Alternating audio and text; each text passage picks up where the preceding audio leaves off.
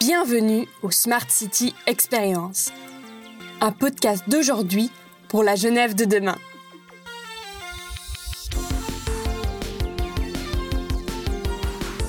Je m'appelle Mégane Siméon et je viens de finir mon bachelor en économie d'entreprise à la Haute École de Gestion.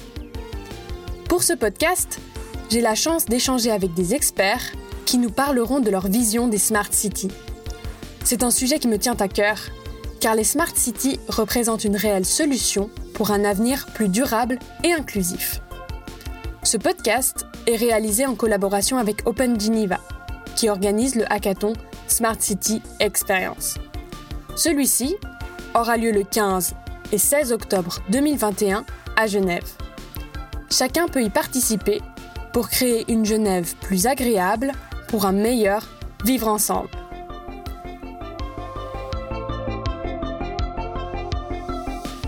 Dans ce deuxième épisode, nous échangeons avec Patrick Montier, Smart City Manager à l'État de Genève. Grâce à lui, nous aurons une meilleure vision de Genève en tant que Smart City et du projet Smart Geneva. La vision de sa ville est quant à elle plutôt fritée.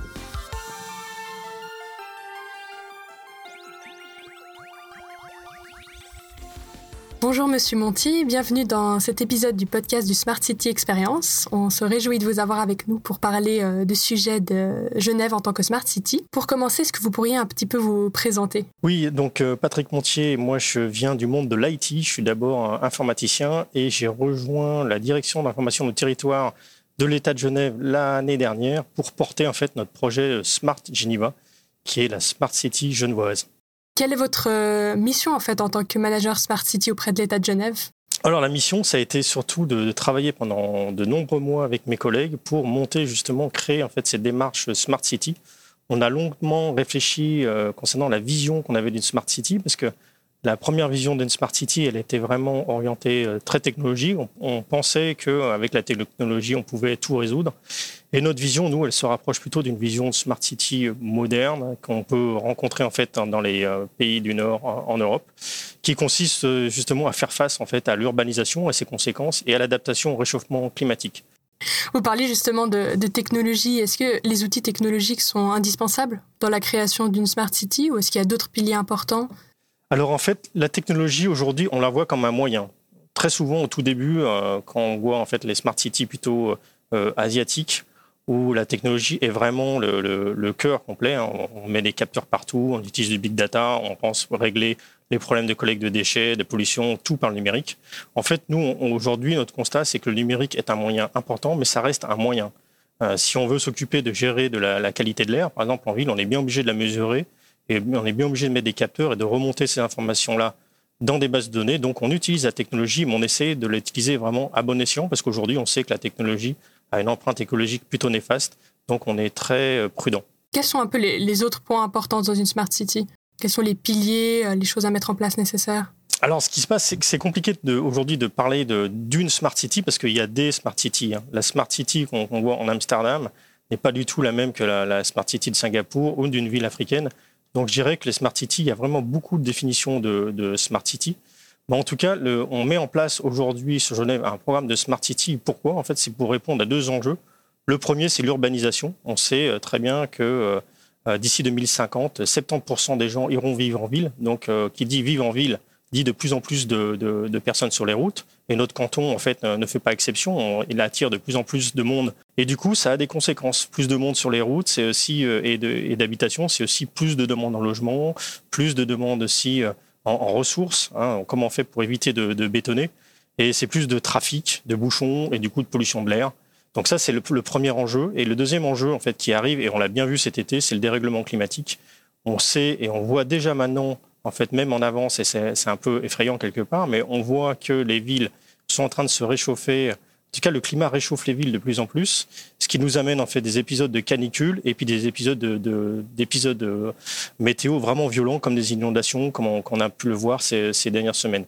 Est-ce que en fait aujourd'hui euh, on peut qualifier le Grand Genève de, Smart City? Parce qu'on voit qu'effectivement on, subit un peu les conséquences du réchauffement climatique alors, c'est vrai que Genève, alors plutôt la ville aujourd'hui, elle est, assez souvent dans les classements Smart City. Dans le dernier classement IMD d'ailleurs, même si elle a perdu de la quatrième à la septième place, Genève est toujours dans le classement des dix villes les plus smart, les plus intelligentes.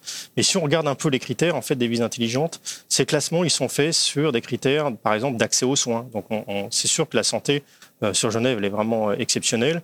Et puis on va pouvoir noter aussi la qualité, euh, je sais pas, du raccordement d'internet, la qualité de l'eau, de l'accès au logement, etc. Et c'est ce qui nous permet aujourd'hui d'avoir quand même un, classement qui est assez haut. Donc je dirais que oui, dans la définition première de Smart City, Genève est vraiment une ville et le territoire de Genève est vraiment un territoire smart. Ça, ça c'est sûr. Donc, pour répondre à votre question, pour l'instant, oui, ce territoire est bien smart. Hein. Très bien. Et quels sont un peu les, défis futurs que vous voyez? Les défis futurs, euh, c'est effectivement la densification. On a quand même un, souci, euh, quand on revoit le, le, classement IMD, dans les notes négatives, on a quand même un souci d'accès au logement, c'est compliqué.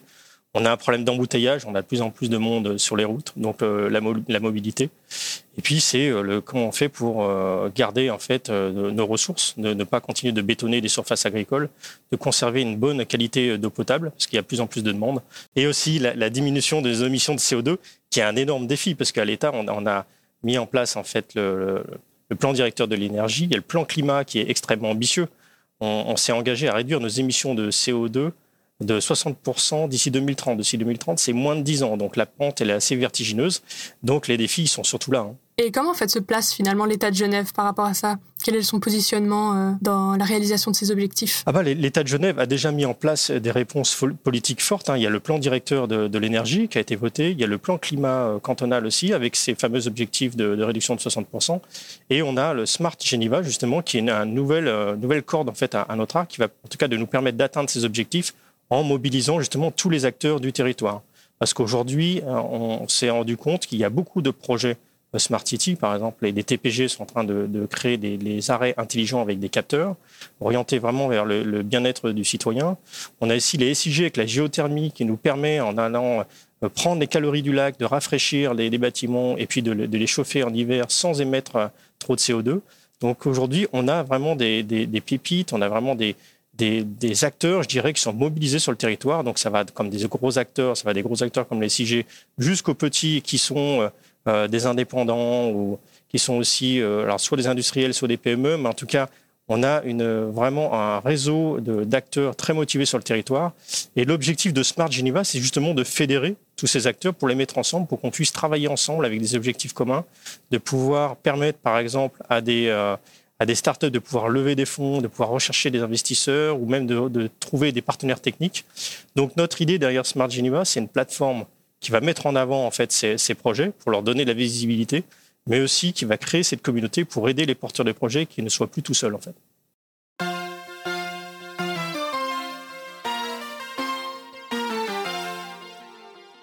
Smart Geneva, qui est d'ailleurs partenaire du Smart City Experience cette année. On se, réjouit de, cette collaboration. Euh, en parlant justement de ce, beau projet, quelles sont les initiatives les plus notables euh, que vous avez pu rencontrer euh, dans le cadre du projet Smart Geneva? Alors nous, nous avons noté, parce que les projets qui sont publiés sur Smart Geneva, il faut savoir qu'ils sont notés scrupuleusement. On ne veut pas nous reprocher après d'avoir accepté un projet et d'avoir refusé un autre. Donc on a une grille de notation qui a été réalisée conjointement avec un cabinet d'experts et, et, le PFL. Et sur ces dizaines de projets qui ont été sélectionnés pour l'ouverture de Smart Geneva, qui est, qui est toute récente, on retrouve en fait des projets qui sont complètement différents. On, va par exemple mettre en avant la manivelle que vous devez connaître, qui permet justement d'avoir une économie de la fonctionnalité, c'est-à-dire qu'au lieu euh, de devoir acheter une perceuse ou d'acheter du matériel qu'on va utiliser très peu et qu'on va mettre dans son placard, on va pouvoir, avec un abonnement vraiment réduit, on va pouvoir, à coût réduit, on va pouvoir louer en fait du matériel et éviter justement des achats d'empreintes écologiques. Donc ça, c'est un premier projet.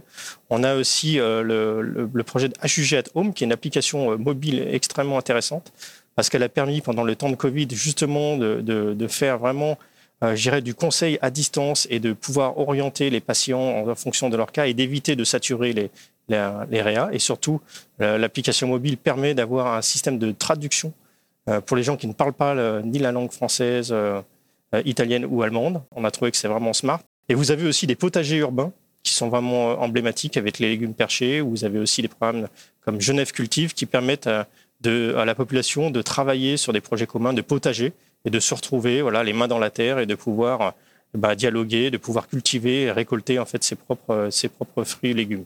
Et c'est très divers en fait les, les, projets qu'on note en fait sur le sur la plateforme Smart Geneva parce que un programme de Smart City c'est très transversal et c'est très ouvert. Si je comprends bien, alors euh, le, bien-être du, du, citoyen est un peu euh, un dénominateur commun dans tous les projets que vous soutenez, en même temps que euh, l'impact écologique et l'amélioration de la qualité de vie de tous. Exactement, c'est vraiment ça. C'est comment on fait pour conserver notre qualité de vie qui est quand même assez exceptionnelle sur, sur notre territoire, malgré le fait qu'on ait une urbanisation de plus en plus importante avec ses conséquences et le réchauffement climatique qui vient arriver.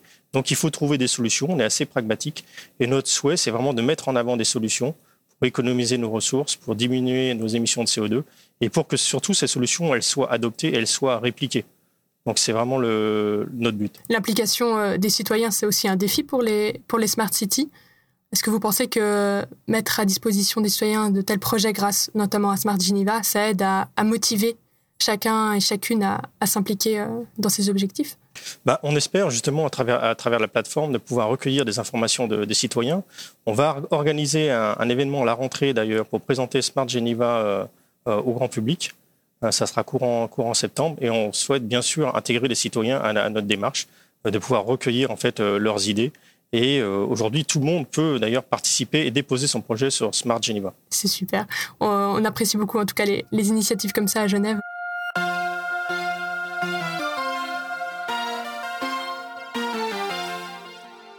Si on retourne un petit peu sur Genève, on voit qu'on a une, topographie et une géographie un peu spéciale grâce aux lacs ou aux montagnes qui sont pas loin.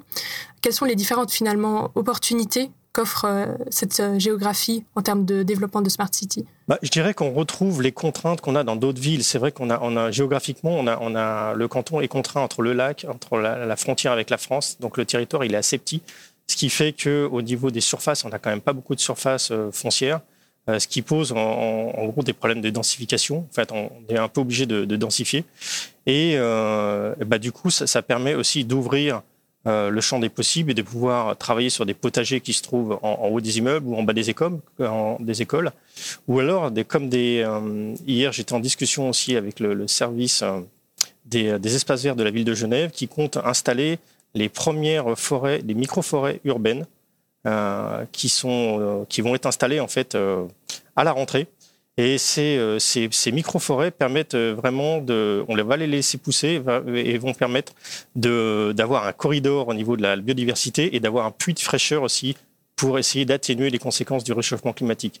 Donc ça, c'est typiquement le, type de projet en fait qui, qui aujourd'hui ont vraiment le, le vent en poupe, je dirais, qui sont indispensables dans une ville qui continue de se réchauffer. Et euh, finalement, ces petits potagers dont vous parliez euh, juste avant, ils se retrouvent euh, où? Dans quel quartier à Genève? Ben, il, y a, le Parc des Nations qui va s'ouvrir d'une semaine ou l'autre.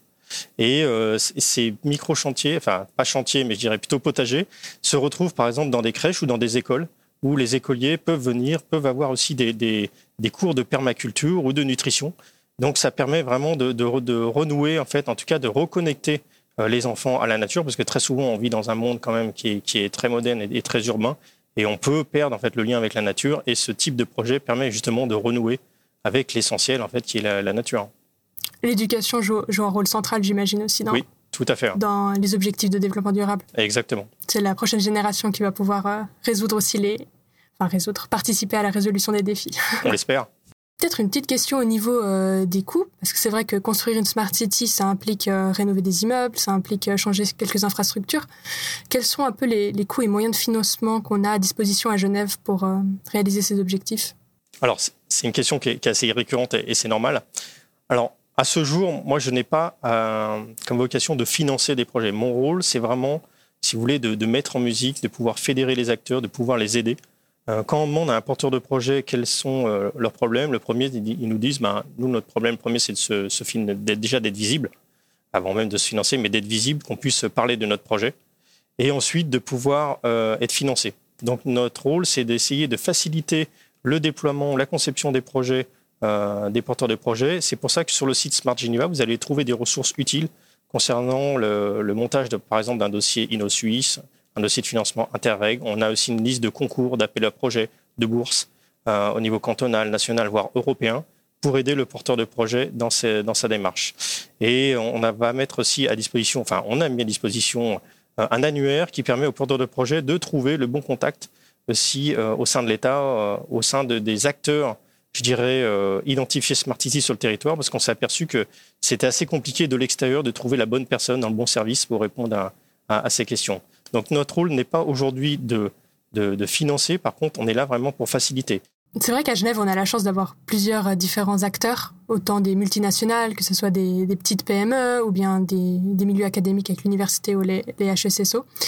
Euh, ce mélange un peu culturel, c'est un vrai atout, vous pensez, dans le développement d'une Smart City? Oui, c'est vraiment, c'est vraiment intéressant d'avoir des ressources vraiment euh, diverses et puis d'avoir d'autres points de vue. C'est ce qu'on essaye de faire justement avec le. On va avoir un lieu totem d'ailleurs qui va être euh, placé à l'espace 3DD en fait sur, sur, la rive gauche euh, de Genève et notre but aussi au démarrage de, Smart Geneva, c'est de pouvoir fédérer ces acteurs, de, pouvoir faire venir justement les milieux académiques, les citoyens pour qu'on puisse réfléchir et proposer des, solutions. C'est ce qu'on espère aussi retrouver euh, lors du, hackathon Smart City Experience, ce, mélange finalement de différents acteurs, différents porteurs de projets, autant des citoyens que des étudiants, que plein, plein de différentes personnes. Complètement. Moi, je suis fan de hackathon. J'en ai fait, ça va être mon sixième, je pense. Et euh, je trouve que c'est à chaque fois une aventure humaine. On, en sort vraiment changé. Ça permet de, faire des belles rencontres. Et puis de prendre de la hauteur, hein, surtout. Ça permet de réfléchir ensemble. Et c'est une expérience qui est à chaque fois très enrichissante. L'intelligence collective, c'est fou euh, ce que ça peut faire finalement. Oui, on, est très surpris de, ce qu'on peut, ce qu'on peut obtenir avec de l'intelligence collective et avec des méthodes comme le design thinking ou d'autres, euh, avec des méthodes d'idéation. Et euh, c'est assez surprenant de voir les, résultats qu'on peut avoir. Est-ce que vous pensez que Genève, vraiment, grâce à tous ces acteurs, a une grande capacité d'innovation? Alors moi, j'en suis persuadé. Je pense que Genève peut vraiment être une vitrine Smart City, mais Smart City moderne, hein, vraiment dans le sens de développement, développement durable. Je pense qu'elle a tous les atouts pour, pour être une vitrine au niveau, euh, au niveau européen, voire même mondial. On a, vraiment tout ce qu'il faut, donc on a des pépites sur le territoire. Ce qui manquait jusqu'à maintenant et ce qu'on essaie de combler, c'est justement euh, d'avoir ce, lieu, d'avoir cette communauté qui puisse, euh, où les gens puissent se rencontrer, puissent réfléchir ensemble et accélérer en fait les projets. C'est ce qui manquait jusqu'à aujourd'hui. Cette collaboration, c'est permettre à chacun de pouvoir présenter ses projets et en parler. Oui, parce que des projets Smart City, ça fait longtemps qu'il y en a en fait sur le territoire. Mais contrairement à d'autres villes ou d'autres territoires qui, qui, avaient déjà une plateforme, des lieux de rencontre, des communautés, il faut savoir qu'à Paris, vous avez la, la maison des, des, acteurs durables. Donc c'est un lieu où euh, les, citoyens, les startups, les, les services publics privés peuvent se rencontrer et travailler sur des problématiques, proposer des solutions. Et ça, ça manquait en fait sur le, sur le territoire et ça c'est en passe d'être d'être résolu. Grâce notamment aux hackathons. Exactement.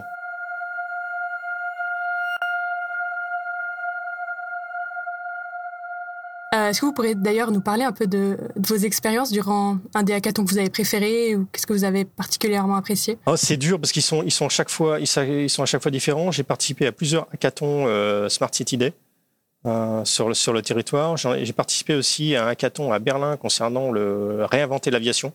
comment on peut transformer en fait des, des salles d'attente entre deux vols avec un en lieu en fait beaucoup plus intéressant de où on pourrait échanger des idées. Donc ça, ça a été vraiment euh, vraiment chouette.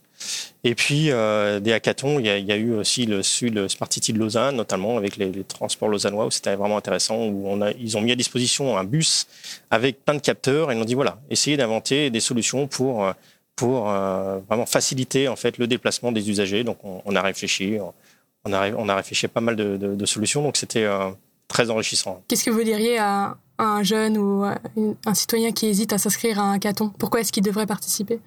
Aujourd'hui, je dirais un, un citoyen qui, hésite, il faut y aller parce que de toute façon, un, hackathon, euh, il y aura d'autres personnes comme lui qui ne sont pas forcément euh, euh, à l'aise en fait avec ce concept, mais c'est vraiment une découverte et c'est avant tout une aventure humaine. je tiens à préciser, on ne demande pas d'avoir des experts en hackathon, mais on demande d'avoir surtout des gens qui acceptent de collaborer, je dirais, en équipe, qui accepte euh, la critique, le fait de, pouvoir euh, donner ses idées. Et ça se fait toujours de façon vraiment collégiale. Et il y a toujours un peu le challenge aussi hein, qui apporte un petit peu de sel parce que le timing il est très court sur hackathon. Donc on a des petites coups de stress et puis on après c'est assez gratifiant d'arriver à la fin de, son projet, de le présenter, de le pitcher et puis pourquoi pas d'avoir un prix, c'est encore la, la, cerise sur le gâteau. Mais en tout cas, généralement on n'y vient pas pour gagner, on y vient vraiment pour rencontrer des gens, de rencontrer des nouvelles techniques et puis de participer à un projet collectif. Je crois que c'est surtout ça qui est vraiment le, le plus important. Il n'y a pas besoin finalement de prérequis académiques ou de connaissances ou d'outils à mettre à disposition. Chacun peut venir comme il est. Pas du tout. C'est ouvert à tout le monde. Par rapport plutôt à l'État de Genève, quels sont un peu euh, les, projets futurs ou les, ambitions qu'ils veulent mettre en place pour euh, aller vers une Smart City? Bah Nous, notre ambition, c'est d'avoir de plus en plus de projets qui soient référencés sur la plateforme. C'est d'avoir la communauté la plus grande possible pour qu'on puisse vraiment accélérer cette fameuse transition écologique. Donc ça, ça passe par le déploiement de solutions pragmatiques. Euh, pourquoi pas une expérimentation à l'échelle d'un bâtiment, d'un quartier, et après de pouvoir faire évoluer cette solution à une échelle beaucoup plus grande. Donc c'est ce qu'on essaye de, faire et c'est vraiment notre objectif euh, euh, pour Smart Geneva. Est-ce que vous voyez un peu la, ville de Genève comme le, quartier des vergers dans le futur? Je ne sais pas si vous connaissez le quartier des vergers à Mérin cette nouvelle écoquartier qu'ils viennent de construire Oui, je l'ai visité, je l'ai visité il y, a, il, y a, trois semaines et j'ai été assez bluffé par la, par la cohérence. Je m'attendais à voir juste des bâtiments avec des potagers et, des, euh, et, du compost. Et en fait, c'était, vraiment bien au-delà hein, parce que vous avez des ateliers euh, pour bricoler, vous avez des ateliers de, yoga. Et ce qui, ce qui frappe le plus, c'est que c'est la disparition des voitures. Donc ça, j'ai été assez euh, scotché justement par le fait de, que les gens ben, ont pris le vélo ou leur vélo cargo et ont, ont changé en fait euh, de mode de vie, avec un mode de vie qui est beaucoup plus collectif, où les gens se, parlent, où il y a de la verdure. Et j'ai trouvé ça vraiment très, très intéressant. En tout cas, moi, je le trouve magnifique, autant architecturalement que, que l'ambiance qui règne là-bas.